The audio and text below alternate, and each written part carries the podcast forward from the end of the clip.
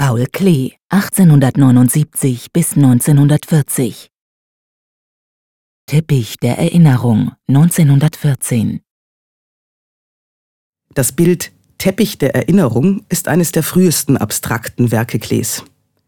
Der Begriff Teppich bezeichnet hier ein Gewebe aus Erinnerungen, Emotionen und Gedanken an Vergangenes, das sich aus Zeichen, Farbtönen und Strukturelementen zusammenknüpft. Der Teppich simuliert durch seine materielle Beschaffenheit Spuren der Alterung und damit auch der Erinnerung. Allerdings sind keine konkreten Erinnerungen an Vergangenes, an Erlebtes gemeint. Die Anspielung auf Tunesien und den Orient lässt sich eher erahnen als belegen.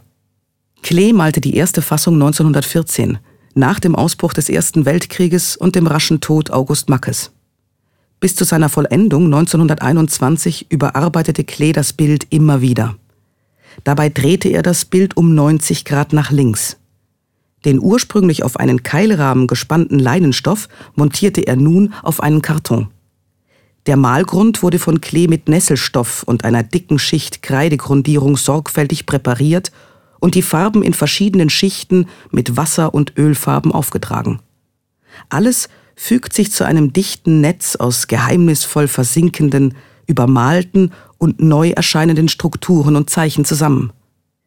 Die einzelnen Zeichen zählen für sich genommen wenig, die Lesbarkeit des Einzelnen verschwindet hinter dem Gesamteindruck. Paul Klee verwendete größte Sorgfalt darauf, durch künstlich effektvolle Verschmutzungen der Oberfläche durch die künstlich ausgefransten Ränder und durch den scheinbar ungepflegten Farbauftrag den Eindruck des stark abgenutzten alten Teppichs hervorzurufen, eines lange gebrauchten, liebgewonnenen Gegenstandes. Die Formenelemente des Teppichs, Kreuze, Quadrate, Kreise und buchstabenähnliche Zeichen, wirken auf den Betrachter wie unentzifferbare Runen. Es entsteht der Eindruck, als habe Klee die Zeichen völlig willkürlich über die Fläche verteilt. In Wirklichkeit liegt der Komposition aber eine strenge formale Gliederung zugrunde, die dann erkennbar wird, wenn das Bild um 90 Grad nach links gedreht wird.